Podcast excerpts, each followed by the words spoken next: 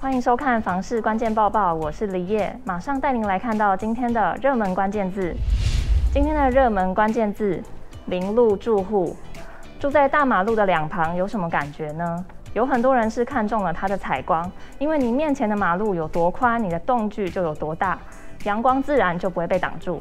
那也有人是看中了它的交通优势，因为临近主要干道，去哪里都会比较方便。不过，临路住户最令人担心的问题，可能就是它可怕的车流量所带来的噪音以及灰尘的问题。那面临这样两难的选择，你会怎么选呢？一名住在临路高楼的大学教授就表示，他会选择享受临路住宅的采光优势，因为那是很难靠后续装潢去改善的。至于噪音的问题，他则提供了一个有效方法。他说他家里就是装了两层的气密窗，基本上就听不到什么噪音了。不过也有网友持不同的意见，认为马路旁注定是要被吵到习惯，还有噪音只能改善不能杜绝。那如果你真的非常在意噪音以及灰尘的问题，又想要同时享有便利性，该怎么办呢？房产专家 Sway 对于这样的状况，则是建议可以选择第二三排的住宅，保证便利性的同时，也能减少噪音的影响。今天的精选新闻，首先来看到房价一直涨，大家都在问什么时候才能看到房价松动啊？根据六都地震局的资料，统计今年第一季买卖移转动数与去年同期相比，减幅超过百分之十的主要行政区共有十七个，其中减幅最大的就是台南新市区，年减百分之六十一点八。消基会房委会委员张新明说，房地产市场的价格本身具有僵固性。即便是再升息，价格并不会瞬间暴跌。不过，如果交易量萎缩的趋势持续维持三到六个月，价格自然也可能会产生松动，最快有机会在二零二二年底、二零二三年出现。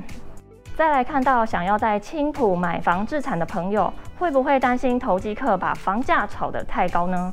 近期有传言指青埔的预售屋投资客很多且炒作。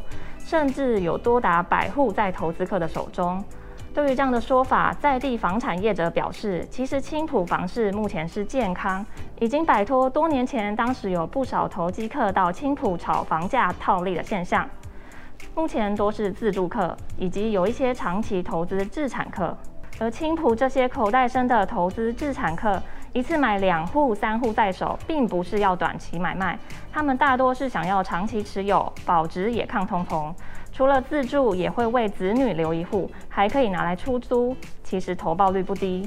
最后来关心装潢的问题，如果你家想要装潢，要怎么找到适合的设计师或者是统包呢？最备受网友们抨击的方法，就是透过朋友介绍认识的厂商师做。有人说，就算价格低，也千万不要，因为可能一旦有问题，你会不好意思开口。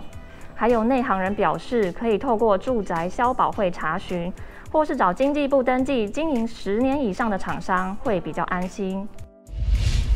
又到了买房卖房，我想问，有网友在社团中问大家，觉得存到头期款比较辛苦，还是缴每个月的房贷比较难？就有非常多的网友表示都很辛苦。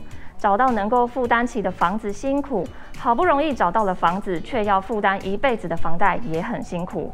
另外，也有网友说，存到头期款比较难，因为租金跟房贷其实差不多。